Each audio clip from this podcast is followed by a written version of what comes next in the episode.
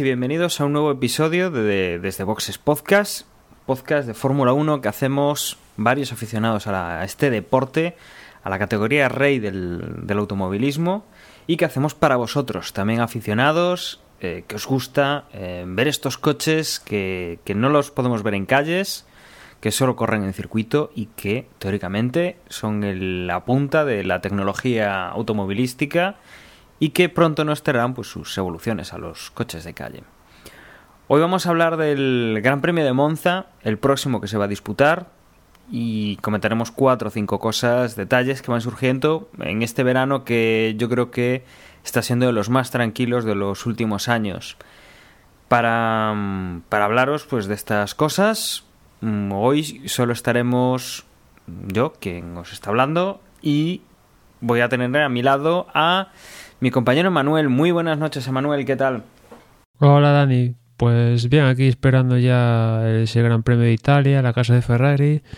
Y como tú decías, un verano tranquilo y que yo creo que está a esperas de que haya un, gran movimiento por parte de algún piloto que desate ya el movimiento de, de los otros, ¿no? Pero dudo que ese gran movimiento se produzca al menos eh, en estos meses y de cara a la próxima temporada. Si acaso para 2016 sí que igual podemos ver un movimiento de un calibre importante.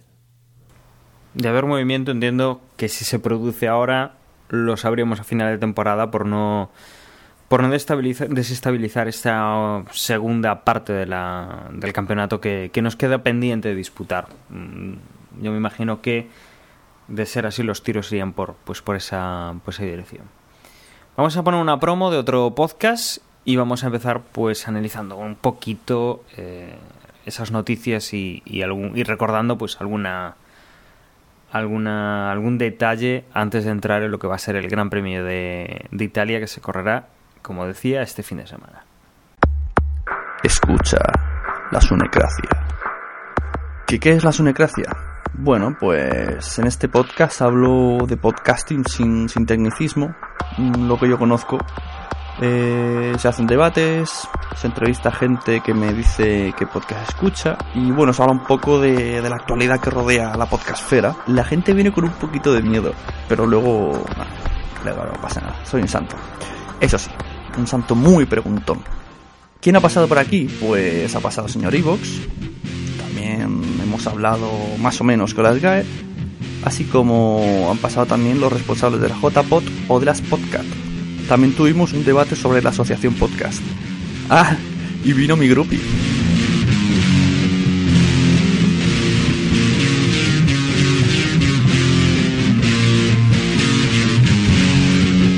Bueno, si os he convencido, pues buscadme, buscadme en iTunes, en iVoox o directamente en lasonecracia.blogspot.com y también podéis seguirme en Twitter como arroba Sune, Sune con dos Ns.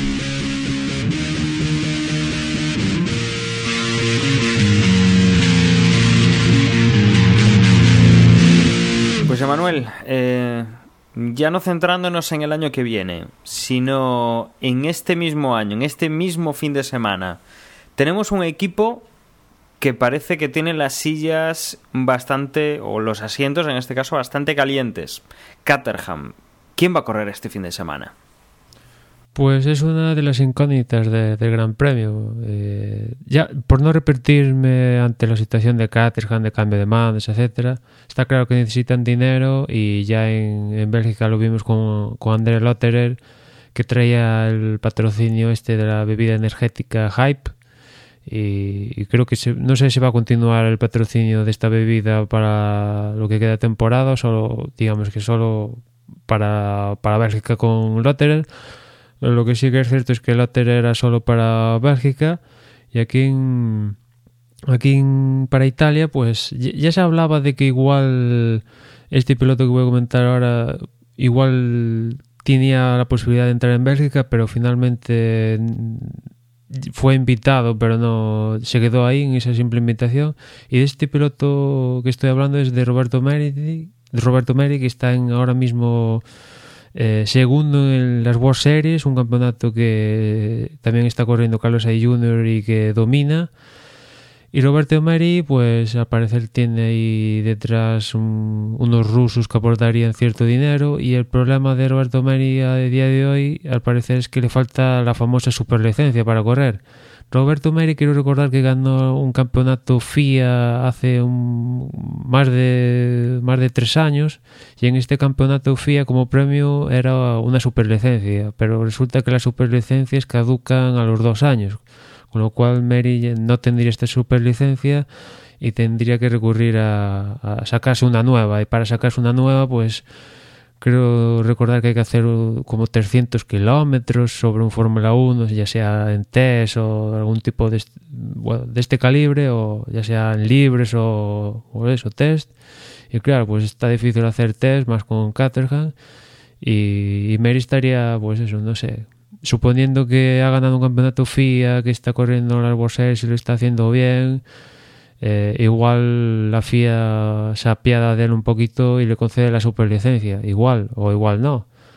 Eh, el, candidato más así más serio sería Roberto Meri, pero después pues hasta el propio Kobayashi que está ahí como comodín de Caterham que también podía subirse otra vez al Caterham volver a, correr con su coche que empezó la temporada si no se encuentra, si no se consiguen reunir todos los ingredientes para subir a Mary o otro piloto, porque en Bélgica de Colin Cole se trajo a André Lotter de la Resistencia y vete tú a saber si trae, trae otro, otro piloto de otra categoría.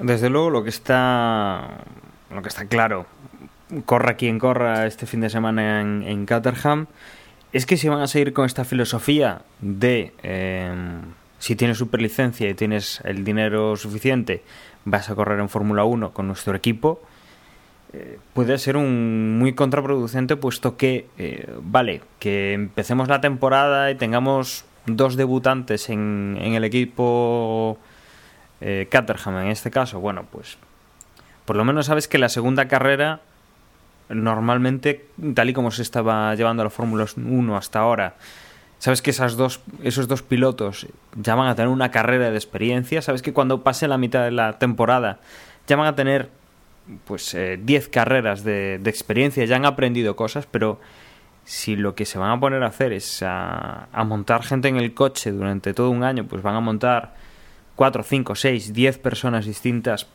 por mucho que estén pagando, al equipo le vendrá bien, pero lo que es el, el deporte en sí, son mucha gente que por primera vez se mete en este, en este fregado de estar pues en las últimas posiciones de un, de un gran premio y que no creo que al, resto de, de, pilotos y de equipos les guste tener siempre novatos tan frescos, tan verdes en, en un gran premio.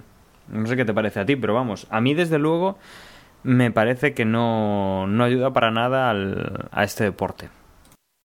Hombre, siempre va a haber un debate ahí los pilotos que por un lado entran por el simple hecho de tener dinero, tener ciertos contactos, después los que se quedan por el camino que tienen talento pero no tienen, no tienen ese dinero y muchos de esos pilotos que tienen el dinero pues entran tienen, digamos, actuaciones en categorías como la GP2, World Series, un poco, entre comillas, entre comillas, eh, mediocres y pasan directamente a la Fórmula 1, como puede ser pues el mismo Max Chilton o Marcus Ericsson.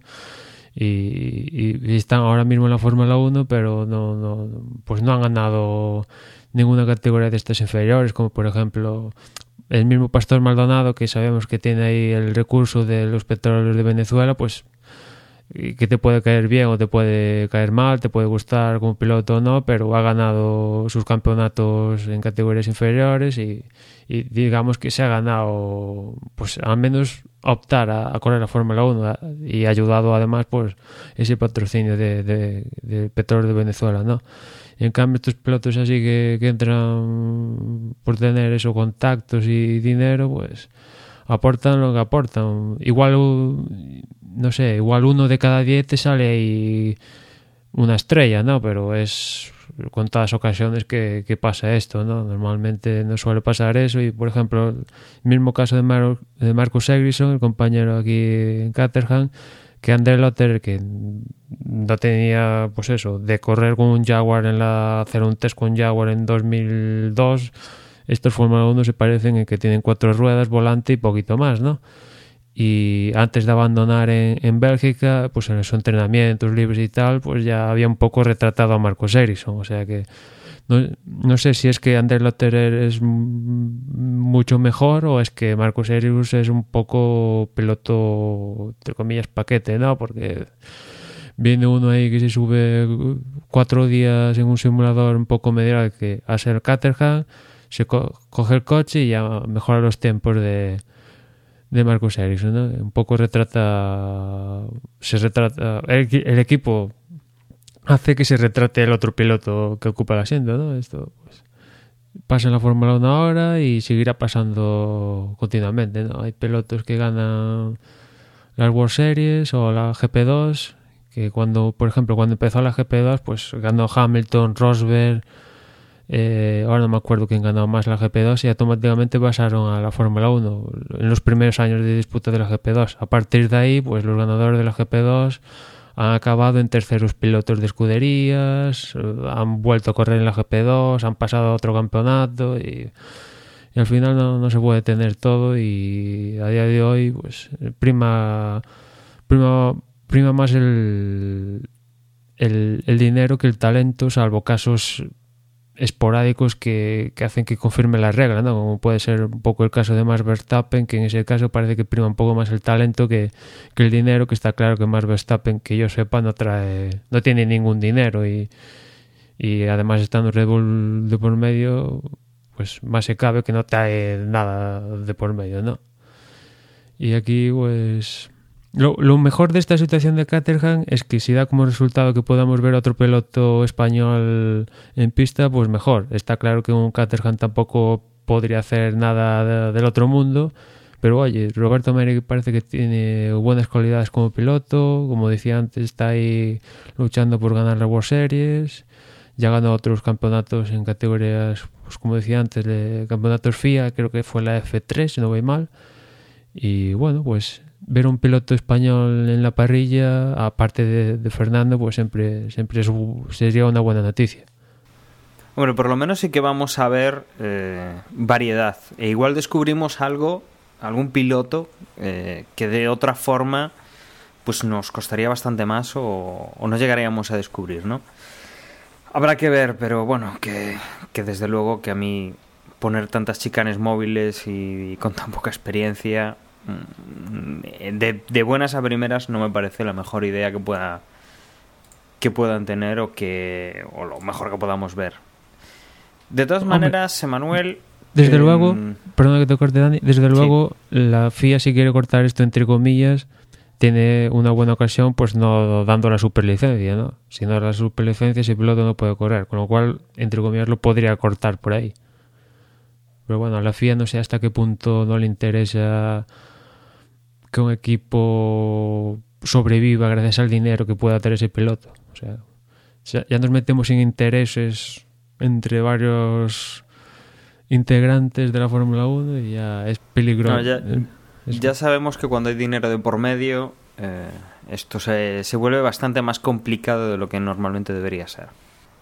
Bueno, y, analizando un poco lo, los últimos cambios o rumores que hemos tenido, eh, como bien decía, esto pasa ahora con Caterham en la parrilla y el año que viene eh, ya parece que tenemos algunas, por lo menos insinuaciones. Eh, recordemos el caso de Verstappen, que, que, ya está confirmado, que digamos que es una de las novedades ya para el 2015 que, que ya sabemos con seguridad que, que, se van a producir, pero la rumorología en los meses de julio y agosto, aunque ya estamos en septiembre, eh, digamos que nunca para la Fórmula 1, a veces más intenso, a veces menos intenso, pero que no paramos, Emma. Eh, ya se está mm. hablando de, de dos cocos, se está hablando de Fernando Alonso, se está hablando de, de, de Lewis Hamilton que serían los que abrirían, digamos, bastantes huecos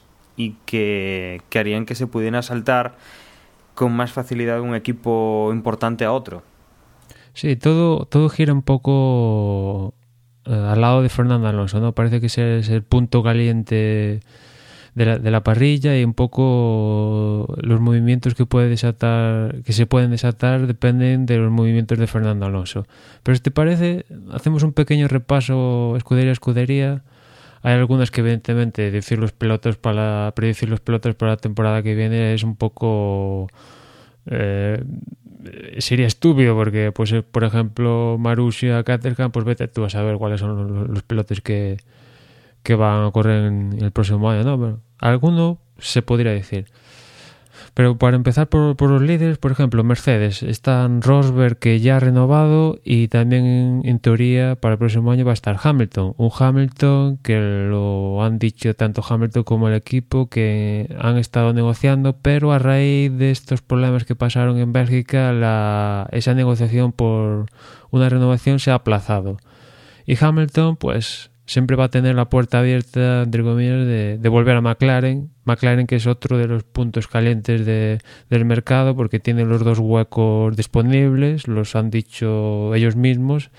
Y McLaren, todos sabemos que el próximo año va a contar con un nuevo motorista que es Honda, que promete mucho y, siempre puede ser atractivo, ¿no? Con lo cual, Hamilton, si de salir, pues igual puede salir a, para Honda, ¿no? Pero en principio no sé cómo lo ves tú, Dani, pero parece que Mercedes está fijo que se va a quedar con Rosberg y, Hamilton.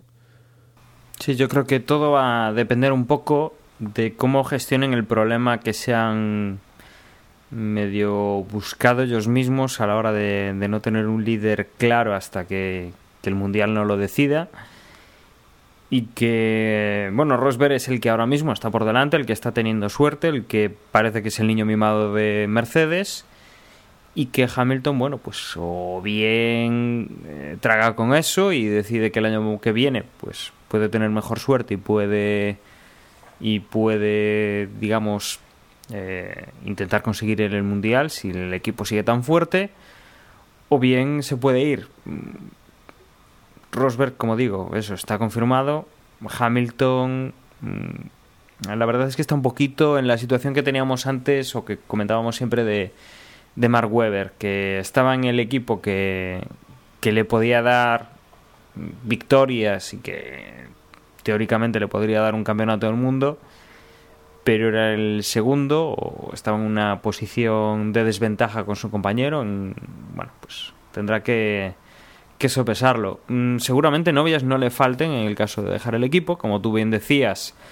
McLaren eh, fue el equipo que le que le dio su, su único campeonato por ahora, que le dio el, la posibilidad de, de debutar y que, y que bueno, es, es una opción y, que, que y hay seguramente que recordar, el equipo no lo es.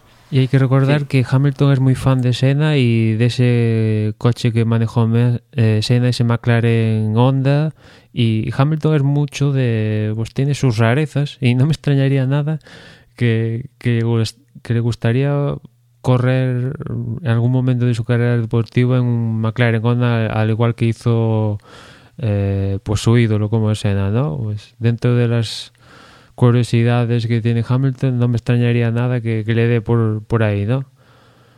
No sé si para la próxima temporada o ya para, para el futuro, ¿no? Y... Sí, eso, eso muchos, muchos eh, pilotos de la Fórmula 1 eh, eso tienen ese punto de, de superstición, de repetición de las cosas y que seguramente es lo que lo que comentes tú de que a Hamilton le, le gustan este tipo de detalles basados un poco en repetir la historia y, está por ver, pero McLaren Honda para, para el año que viene puede ser un, un, dueto con mucho que ofrecer, mucha guerra que dar. No, nada en comparación de lo que de lo que se está produciendo este año, que McLaren está bastante, bastante perdido y que sobre todo en las primeras carreras no, no ha dado demasiado eh, bueno, pues la, medida de lo que puede, puede hacer un, una escudería tan potente y que, bueno, con, el cambio a Honda eh, estamos pues a, a, ver qué pueda qué pueda salir de ahí. Sí, en Mercedes, que a raíz de lo de, lo de Bélgica eh, las tres partes, tanto Rosberg, Hamilton como el equipo sacaron un comunicado, pues Hamilton y Rosberg disculpándose uno con el otro, con, con el equipo, el equipo diciendo que había tomado medidas disciplinarias con Rosberg, que esto no volvía, no va a volver a pasar.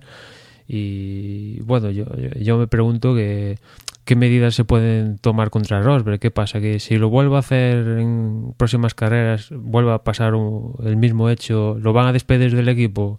O sea, es que estamos un poco con otro tipo de situación, pero que da como resultado un poco lo mismo, que fue lo que pasó con Vettel y Mark Webber eh, en Malasia el año pasado. Webber, se, Webber no, Vettel se, se saltó a la torre, era una división, una orden de equipo ¿Y qué, va, qué, le iba a hacer el equipo a Vettel? Que, había, que venía de ganar tres títulos y que prometía el cuarto, que lo iba a echar del equipo. O sea, estos órdagos que lanza el equipo, pues hay, hay que sabérselos lanzar a, a, a, ciertos pelotos, ¿no? Pues Rosberg, que está líder del mundial y, que además acabar de renovar eh, por en teoría tres años más, pues, sí, puedes sacar pecho, hemos tomado medidas disciplinarias, pero ¿qué le vas a hacer si lo vuelve a hacer? ¿Lo vas a echar del equipo? ¿Lo vas lo máximo que le pueden hacer que es una multa ahí astronómica? Pues no sé, estas cosas, pues no sé. Estas medidas disciplinarias son un poco de risa, ¿no? O sea, que tampoco esto de pedirse disculpas uno con los otros me parece un poco panto, pantomima, ¿no? O sea, está bien que sean, quieran ser, digamos, abiertos de cara al público con sus decisiones, pero tampoco, o sea, eso de pedirse disculpas ni, ni que se hubieran matado o cometido algo ilegal, o sea, se tocaron, Hamilton se fastidió sobre todo, Rosberg en cierta medida salió beneficiado, pero también se fastidió porque no pudo conseguir la victoria, que igual la, pudiera haber conseguido si el alerón la aguanta, ¿no? O sea, que al final, no, no sé, el trenecito, pues, no sé, un poco pantomima por mi parte lo veo yo, eso de pedirse disculpas y tal, que, bueno, veremos ahora en Monza porque será interesante ver otra vez el duelo Hamilton-Rosberg. Que Hamilton ya ha dicho que eso de venganza no lo va a hacer, pero bueno, siempre se le puede cruzar un, un cable a Hamilton en pista y, y, hacer alguna de las suyas. Si te parece, Dani, avanzamos a Red Bull, que yo creo que este sería rapidito. Mm, por un lado tenemos a Ricardo, que está claro que es uno ahora mismo un piloto estrella, tres victorias, lo está haciendo fenomenal y está claro que va a seguir en Red Bull. No. Y después tenemos a Vettel, está haciendo la peor temporada que, lleva en Red Bull desde que está en Red Bull. Y se habla en las últimas fechas, eh, hasta lo ha dicho eh, Giancarlo Minardi, de que vea a a Vettel en McLaren y que incluso al parecer Bernie Eccleston le ha sugerido al oído a Vettel de que tomara el desafío de irse a McLaren. Parece que Vettel va a seguir en, Red Bull. Digamos que Vettel y Adrian Newey están van de la mano. Ya sabemos que Newey el diseño del coche de Red Bull para el próximo año va a estar aún a cargo de él, del mismo, pero a partir de, de, que acabe el diseño del coche del próximo año va, digamos, a tomar otras funciones dentro del, de la escudería e igual este cambio de, de paradigma con respecto a Derek Newey da como resultado que Vettel, pues viendo que Newey no va a estar a cargo del diseño de, del monoplaza, pues decida, oye, pues ya es hora de tomar otro camino, está muy bien con Red Bull, he ganado mis títulos y tal, pero igual me lo pienso y voy a, a McLaren o a, a otro equipo, como pudiera ser Ferrari, que se ha hablado también mucho de la posibilidad de, que corra Vettel con, Ferrari. Pero por el momento yo creo que Red Bull para el próximo año se quedaría, se queda aún con, con Vettel y Ricardo.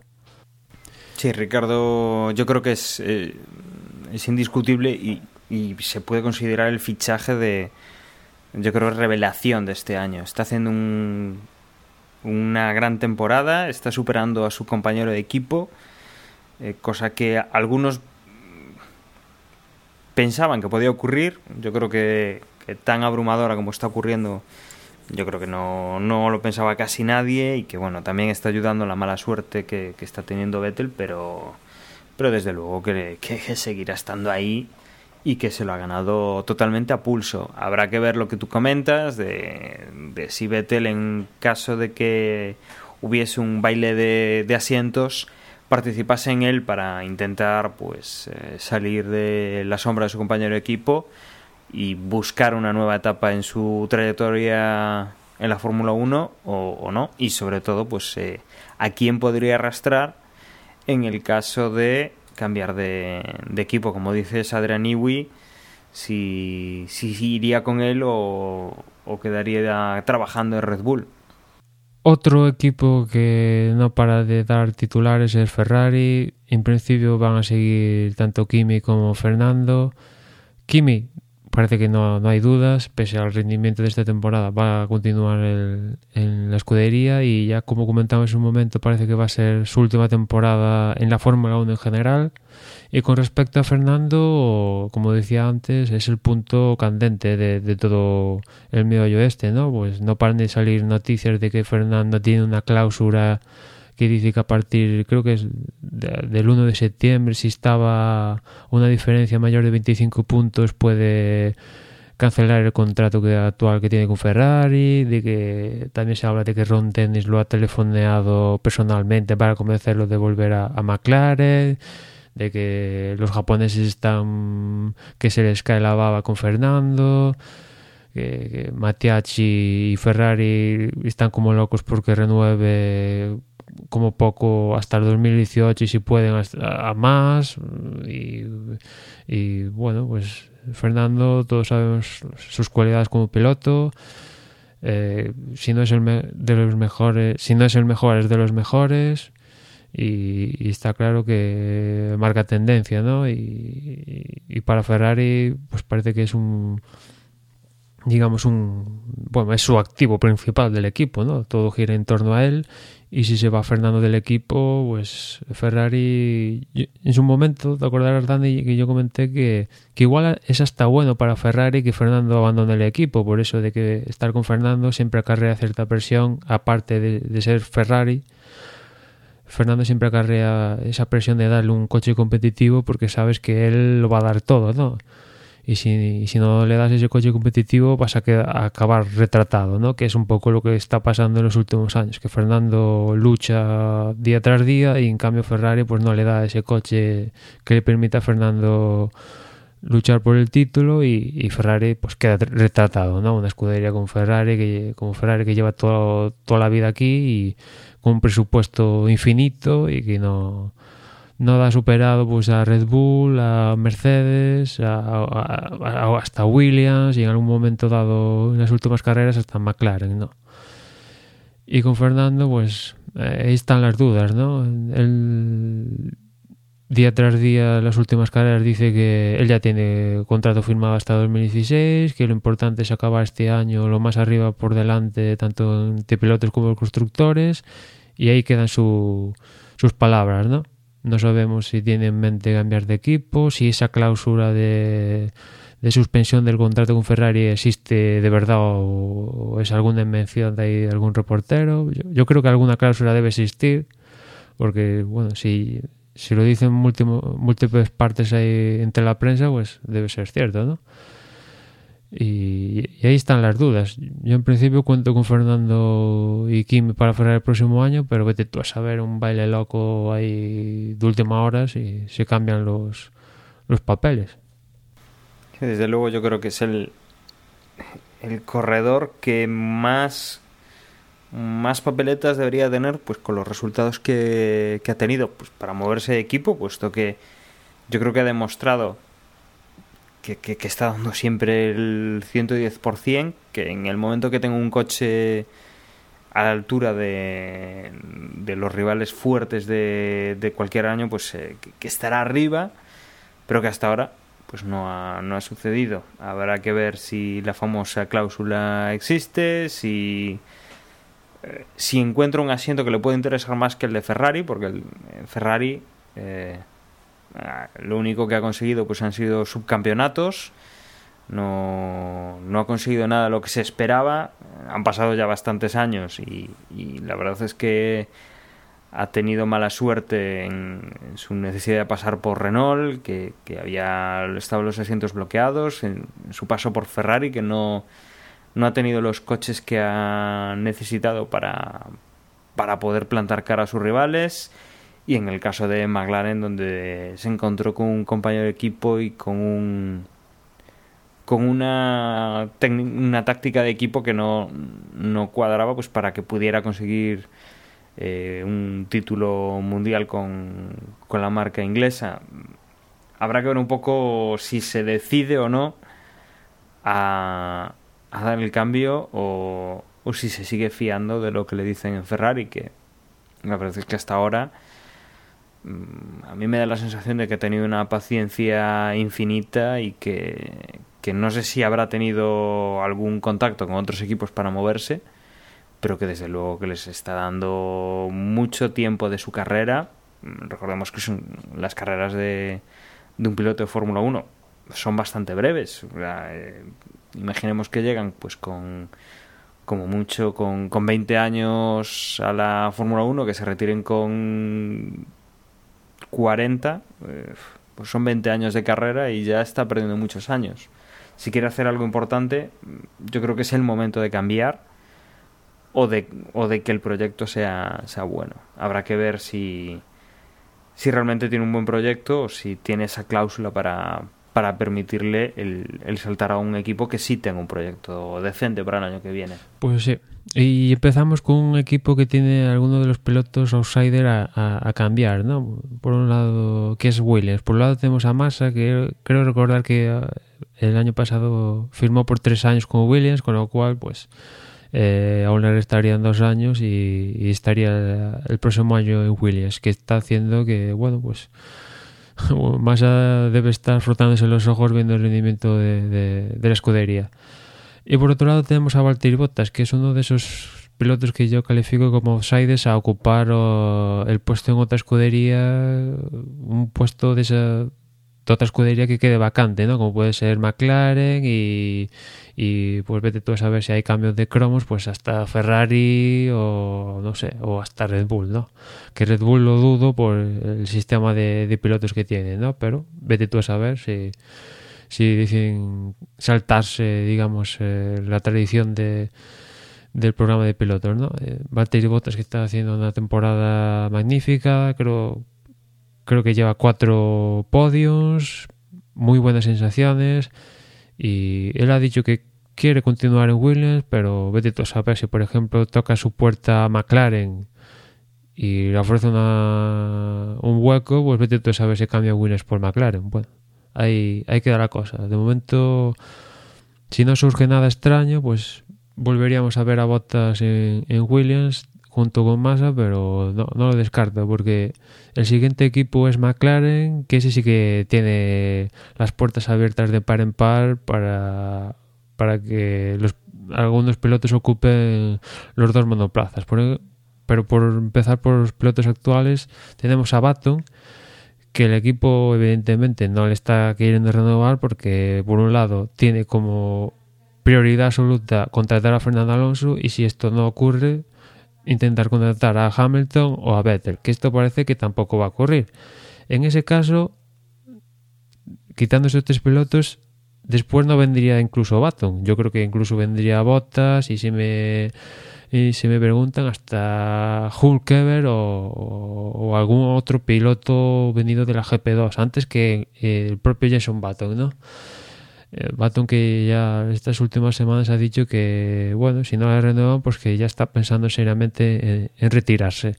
Y por otro lado tenemos a Magnussen, que venía de ganar las World Series, que esta temporada, bueno, pues lo está haciendo decentemente, ¿no? Viendo el rendimiento de McLaren, en la primera carrera consigue un podio, en las últimas carreras está luchando de, con Fernando Alonso, aunque acabe sancionado.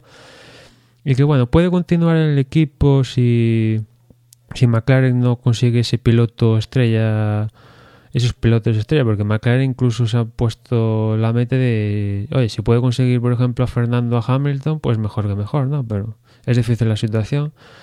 pero Magnussen sí que tiene más posibilidades de continuar en el equipo que, que, que Baton, ¿no? y posibles pilotos para McLaren pues incluso tenemos pues antes decía pues eh, tanto Vettel Fernando como Hamilton se dice que, que, McLaren les ha hecho una oferta su principal opción como comentaba antes era Fernando pero pero si por ejemplo mañana Vettel da lo que pues estaría en McLaren no me cabe ninguna duda y después en McLaren eh, de la mano de Eric Bouyer, que ahora es el, aunque no sea el cargo específico, tenga ese nombre de Team Principal, pero viene a ser lo mismo.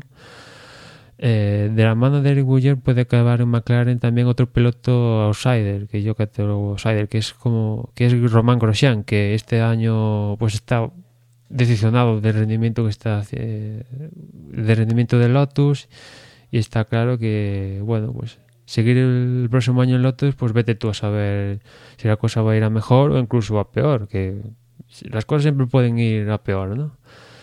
Y si McLaren le llama, pues oye, sería una acción interesante, irse con McLaren, e irse con Honda también, que van a estar centrados en que el coche vaya lo mejor posible y, bueno, sería una apuesta de mejora para, para Romain Grosjean. Ahí quedan las puertas abiertas. Eric Bouyer en su momento confió en Grosjean en, en, aquellos instantes venidos de, de aquel accidente eh, de, de Bélgica en el que muchas personas pues bueno, decían que Roman Grosjean tenía que abandonar la Fórmula 1, que esto del accidente de, Bélgica no se podía volver a repetir, que era bueno, que era un inconsciente, etcétera, etcétera. Y Boyer en su momento pues eh, lo apoyó y, y Roman consiguió continuar en el equipo hasta hasta el día de hoy. Y veremos si Boyer una vez que se descartan los ases, que serían, pues eso, como me repito, Alonso, Vettel, Hamilton, si no puede contar con uno de estos ases, pues recurre a Román Grosjean. Y después de, para de, desde luego sí, di, di. desde luego el equipo el equipo Lotus eh, yo creo que es un asiento que, que sobre todo Roman Grosjean, que tiene más nombre, pues querrá, querrá abandonar rápidamente. Estamos hablando de un equipo que, que a nivel aerodinámico puede tener un coche decente, pero que a nivel de motor está supeditado al equipo Renault, que ahora mismo el equipo Renault se dedica uh, prácticamente exclusivamente a, a lo que le pida Red Bull Racing y que, que bueno, que, que bueno, son para, para ellos eh, Lotus pues es un que, que, lo ha dicho hoy pues un segundo equipo, sí. Que lo ha dicho hoy el, el jefe de, de, Renault, ¿no? Este el, el, que era antes el team principal de Caterham, el Cyril a, bueno, no me acuerdo del apellido, pero que eso, que era antes el team principal de Caterham y que ha vuelto a Renault ha dicho que es eso, el equipo oficial de Renault es Red Bull. Y eso pues debió sentar como una patata una patada ahí entre la entrepierna a Lotus que bueno ya se habla ahí su cambio de, motorización a Mercedes que puede ser un, atractivo a, ciertos pilotos ¿no? porque vete tú a saber por un lado Maldonado ya está confirmado por ellos mismos y si puede ser un atractivo para el propio Grosjean de que viendo que cambia Mercedes igual se lo piensa y, continúa en el equipo y si lleva a Grosjean pues puede ser un atractivo para un piloto fuerte de, de recalar en el equipo ¿no? porque por ejemplo eh, está el caso de Force India que, que bueno yo soy un claro fan de Nico Hulkenberg me gustaría que estuviera un, un equipo pues, eh, del estilo Ferrari, Red Bull o, o McLaren y si no puedes lamentablemente estar en uno de estos equipos, pues no es mala opción en el equipo donde está, que es Force India, pero vete tú a saber si da el, el digamos, el, un cambio de aire si se va a Lotus. Porque, bueno, ya en su momento Nico Hulkenberg decidió cambiar Force India para Sauber, que digamos sería, en su momento era continuar un poco en el mismo escalafón de escudería, y lo volvió a cambiar otra vez volvió a Force India de Sauber a Force India esta vez sí que le ha salido bien la jugada porque esta temporada Force India está años luz de, de Sauber. Pero bueno, Hulkenberg es un buen piloto que no que en las escuderías con mayor calado no, no les acaba de hacer tiling. No sé extrañamente por qué, pero así es.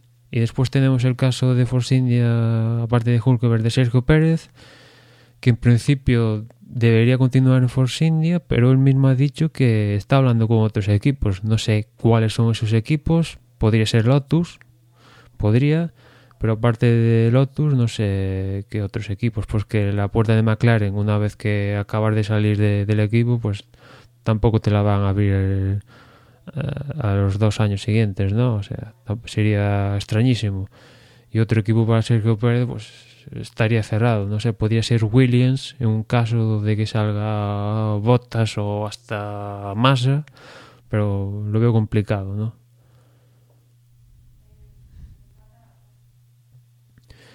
Y, y ya por acabar, de hacerla rápida, por ejemplo, Toro Rosso, que todos sabemos, ¿no? Con Kvyat y más Verstappen, que comentar una de las últimas noticias eh, en referencia a Max Verstappen es que un roadshow con un Red Bull del año del año pasado pintado con los colores de todo roso pues le hizo un estropicio al alerón delantero de, ese Red Bull pintado con todo roso en un roadshow se une a la larga lista de, de pilotos que, que estrellan el, coche en un, en un espectáculo de este tipo y, y veremos que, lo que depara el, eh, este piloto más Verstappen que ha causado mucha expectación en las últimas, en las últimas semanas, ¿no? Y después nos quedaría, eh, ya comentamos Lotus, nos quedaría Sauber, que es un poco incógnita también. Se habla de que Sutil podría estar fuera del equipo, incluso esta misma temporada, en favor de Guido Van. Y con respecto a Esteban Gutiérrez, pues sigue ahí de la mano, evidentemente, de, de, Carlos Slim, con, con Telmex y Sauber, pues este año no ha estado al nivel. Es cierto que esa prohibición de la suspensión freak les ha ayudado a mejorar relativamente su rendimiento, pero bueno, Sergio, esto Esteban Gutiérrez tampoco tiene opciones más allá de o continuar en Sauber o, irse de categoría, porque dar el salto a otra escudería lo veo bastante difícil.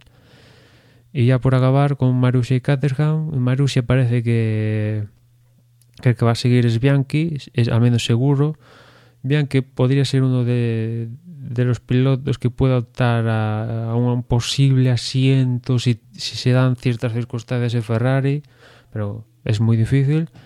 Después el otro asiento de Marussia, pues ahora mismo está Gilton, pero ya vimos en Bélgica que no sé qué, qué, qué demonios pasó, pero por un instante no estaba Gilton, sino que subieron a Alexander Rossi pero bueno, puede, puede venir un, un piloto ruso, puede venir un piloto holandés o vete tú a saber y poner ahí el dinero y, y subirse al monoplaza. Lo mismo que Caterham, ¿no? Que vete tú a saber si mismamente continúa la escudería, pues ya partiendo de esa premisa, pues vete tú a saber si sigue Marcus Ericsson, el que parece seguro es que Kobayashi no va a seguir, porque si ya esta temporada a partir de Bélgica están rifando ese asiento, pues ya el próximo año no vas a seguir de ninguna de las formas, salvo que, no sé, salvo que, yo qué sé, un patrocinador japonés ponga conjunto a Kobayashi 50 kilos, cosa que dudo.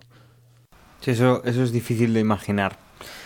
La verdad es que el, tema de la parrilla del año que viene mmm, está, como vemos, complicado porque hay fichas que se tienen que mover para poder desbloquear lo que puede ser pues un, una caída de un castillo de naipes. Eh, en el momento que se mueva uno, podremos ver todos los cambios que, que se suponen y de los que estamos hablando y de los que la gente pues más o menos puede esperar y que, que será los que hagan un poco el, el juego para el año que viene. Si esas piezas no se desbloquean, lo único que tendremos, bueno, será cambio en, equipos menores o, cambio en equipos que, necesiten dinero y tengan que subir a alguien que, que lo ponga, que, que, traiga detrás pues un apoyo económico y que será pues lo único que nos, nos podamos bueno, pues, eh, variar eh, lo que sería la parrilla del 2015.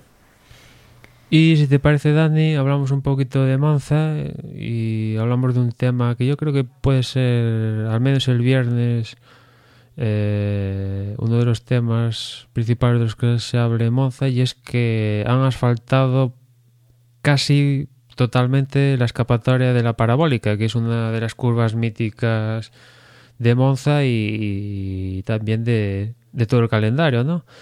Es una, bueno, pues la parabólica, que es una curva que imito, digamos, una parabólica y que viene de una larga recta, como no puede ser de otra forma en Monza y que esa escapatoria de esa curva pues ha dado pues a lo largo de la historia con salidas de pista que ha acabado contra el muro.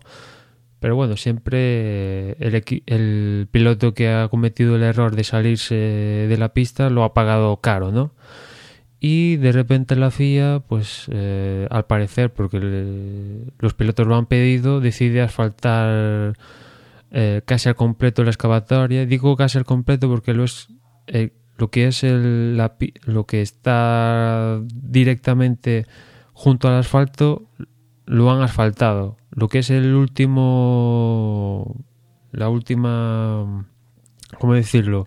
Los últimos metros hacia el muro, eso creo que va a continuar siendo de, gravilla. Pero bueno, lo principal, eh, al menos en mi parecer, el daño ya está hecho, ¿no? está claro que la Fórmula 1 tiene que ser partidaria de mejorar la seguridad y, bueno, pues a partir de lo que pasó con Senna la seguridad ha aumentado de una manera espectacular y no ha habido ninguna muerte, al menos en Fórmula 1. Pero en este caso, y además es que en los últimos, eh, por ejemplo, en Austria, en, en Alemania, hemos visto cómo pilotos han aprovechado, incluso Gran Bretaña, pilotos han se han aprovechado de los márgenes de la pista para ganar eh, tiempo, mantenerse en la posición. Y, a mí que, un piloto que cuando cometa un error se salga, lo paga caro, a mí me parece bien, o sea, dentro de unos límites, ¿no? Pero aquí en el caso de, de Monza, que toda la vida ese excavador ha sido de gravilla y el piloto que, que ha cometido el error se salga y, y, se da contra el muro. Es que al final, poniendo asfalto, no sé, tiene que ser una salida, digamos, una salida controlada, ¿no? Y ahí sí puedes zafar el accidente gracias al asfalto, pero esa parte del circuito viene a alta velocidad y en la mayoría de los casos, no sé, si te sales en la parabólica, pues, no sé, al final vas a acabar contra el muro, ¿no? Yo soy más partida, sería más partidario de que si se puede aumentar el tamaño de la escapatoria, mejorar sus muros, antes de, de asfaltar una escapatoria que, que, va a permitir que los errores que, que, va a permitir que los pilotos cometan errores sin, sin verseles perjudicado su tiempo. Que a mí es una de las cosas que pues de los estos de los últimos circuitos modernos donde casi todas las excavadoras son de asfalto, pues es una de las pegas, ¿no? hay ciertas partes que sí, está bien que sean de asfalto, pero oye, pues si, si un piloto comete un error, se, se, le debe castigar, ¿no? La pista le debe castigar. El piloto tiene que ir entre las dos líneas de que, que si, por las que se le limita la pista, más los pianos. Pero si tiene ahí asfalto para poder cometer un error, pues, pues mm, digamos que el error se, está permitido. Y, no, y yo creo que no, no se debería permitir el error. No sé cómo lo ves tú, Dani. Yo creo que el problema, a ver, el tema de la seguridad es sumamente importante, como bien dices. El, el accidente de, de Ayrton Senna marcó mucho este tipo de, de acciones, de mejoras. Y, y cosas como esto de, de asfaltar escapatorias Mm, eh, no hemos visto demasiados problemas pues con, escapatorias eh, de grava. Eh, frenan bastante bien los coches y, en otras categorías se utiliza mucho más porque, por ejemplo, si hubiese carreras de camiones, no sé si, si en el circuito de Monza realmente se realizan o no, pero, por ejemplo, para parar un camión que es mucho, mucho más peso con Fórmula 1, sí es necesario que, haya este tipo de, de, escapatorias de gravilla en vez de, de asfalto. Em, para esos casos, bueno, es normal que haya estas escapatorias, pero un Fórmula 1, mm, a ver, es un agujero donde, donde se quedarían atrapados. Es cierto que penalizaría posiblemente con un abandono el meterse en una zona de, de grava, otro tipo de, digamos, de escapatoria y que es complicado pues meter eh, obstáculos como se suele meter en las, en las chicanes con, con, digamos, badenes que pueden romper el coche si se pasa demasiado rápido en el caso de, de saltarse la chicane.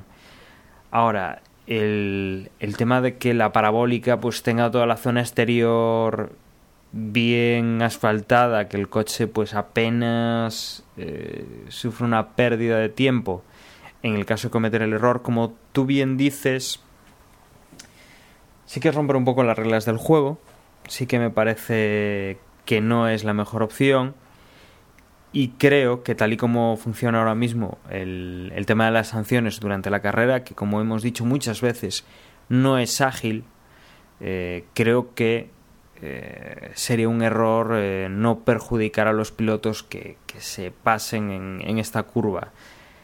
Si se produjeran sanciones mm, a los pilotos que, que se salten pues reiteradamente la curva que, que los pilotos no puedan tomar ventaja pues yendo más rápido de lo que deberían eh, y que sus errores pues no, no tengan ningún tipo de consecuencia si se pudiera o sea si, si los comisarios penalizaran ese tipo de acciones eh, de forma rápida, que no hubiese ningún tipo de polémica, que al final pues es lo que siempre se levanta en estos casos, yo creo que estaría bien. O sea, es tema de seguridad y estaría bien razonado pues que los coches ahí van sumamente rápidos y que lo mejor es que tengan pista pista suficiente y sobre todo pista en buen estado como para librarse de tener un accidente gordo.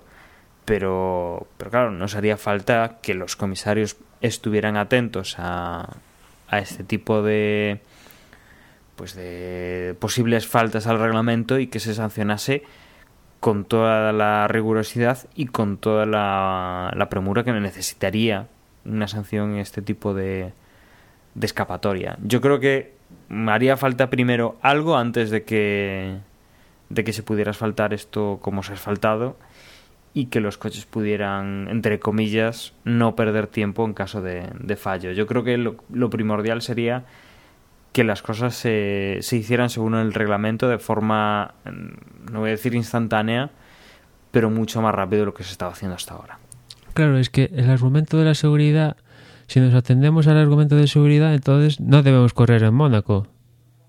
O sea, para Monza es esencial la seguridad en la parabólica, pero ¿qué pasa? Que en Mónaco no nos saltamos a la torera, o sea, y mira que a mí me gusta Mónaco, ¿no? Y a la mayoría de gente le gusta Mónaco, pero para un circuito la seguridad es importante, en cambio, ¿qué pasa? En Mónaco no nos saltamos a la torera, o sea, unas veces vale una cosa y otras veces no vale eso. O sea, pues así andamos, ¿no? Así andamos. Y, en cuanto a los horarios, pues tenemos lo, lo de siempre, ¿no? En, en, referencia a los horarios que nos podemos encontrar aquí para la península, ¿no? La península en España, que son los viernes los libres 1 a las 10 de la mañana, los libres 2 a las 2 de la tarde, ya el sábado los libres 3 a las 11 de la mañana, la clasificación a las 2 de la tarde y el domingo, como siempre, eh, la carrera a las 2 de la tarde. En cuanto a neumáticos y DRS, neumáticos duros y medios, veremos mmm, si igual hay una parada, es posible, ¿no? Que haya solo una parada, ya, ya veremos si hay si caen cuatro gotas, porque a día de hoy el pronóstico dice que igual hay lluvia, veremos. Porque, bueno, cuántas veces el pronóstico cuando grabamos el podcast dice que hay lluvia y después llegamos el día de la carrera y hace un sol que mete miedo, ¿no? Y después en cuanto al DRS, aunque ya sabemos que Spa, que, Spa que Monza es un circuito de poca carga aerodinámica y digamos que entre comillas poco puede hacer el DRS, pero, pero Dani, ¿cuáles van a ser las zonas de, DRS? Bueno, pues tendremos dos con doble zona de, de detección dado que están, pues cada, cada recta del DRS están en un lado del circuito. Tendremos en la curva de, del ESMO, eh, tendríamos el, primer, el segundo punto de detección y luego la, la, recta, una de las largas traseras que sería desde, bueno, sería la de la variante de, de Ascari, entre la curva, bueno, sería la, la 7 y la 8. Ahí hay una semicurva que, que realmente incluso no, no, lo tiene contemplado como curva la, la FIA en, en, bueno, en el circuito, no la tiene numerada, entonces, bueno, sería en esa recta trasera. Y luego tendríamos el punto de detección de la primera zona, lo tendríamos justo antes de la parabólica, digamos que sería la parabólica a fondo intentando acercarte lo máximo posible al coche de delante y a mitad de la recta de, meta y justo hasta la primera chicane pues tendríamos esa primera zona de, de, de DRS. Nos quedaría, Emma, mm, yo creo que ya solo eh, hacer un intento de pronóstico eh, sobre lo que creemos que puede pasar. Eh, me voy a aventurar yo primero, eh, esta vez. Normalmente suelo quedar para el final.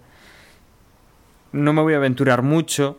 Mm, quizá voy a decir eh, Rosberg. Eh, vamos a decir también, pues eh, vamos a poner a, a, uno de los Red Bull, que creo que, que aquí, bueno, Red Bull, Red Bull no, vamos a decir Williams mejor, vamos a poner a Botas en segunda posición y quizá en tercera, eh, pues, pues, pues, pues, pues, pues vamos a decir Hamilton, vamos a decir Hamilton porque creo que este circuito va a sacar muy poco de, coches que sean eh, rápidos en curva. Emma, mmm, ¿por dónde te, te tiras tú? Pues mira, yo voy a apostar por la victoria de, de, Hamilton por aquello de que el título se aprieta un poquito más y veamos una lucha fracticida en la, en la carrera de Abu Dhabi. Y segunda posición para Ricardo, que la verdad me gustó mucho en, en Bélgica y parece que la velocidad punta del Red Bull puede que no sea un problema, no lo fue desde luego en, en Bélgica y parece que puede que no, no lo sea también aquí en, en, Monza. Y tercer escalón para, para Rosberg. Y esperemos, hombre, yo desearía, hubiera deseado meter aquí en, los, en el podio a Fernando Alonso. Esperemos que la carrera de casa de Ferrari Fernando pueda conseguir un podio.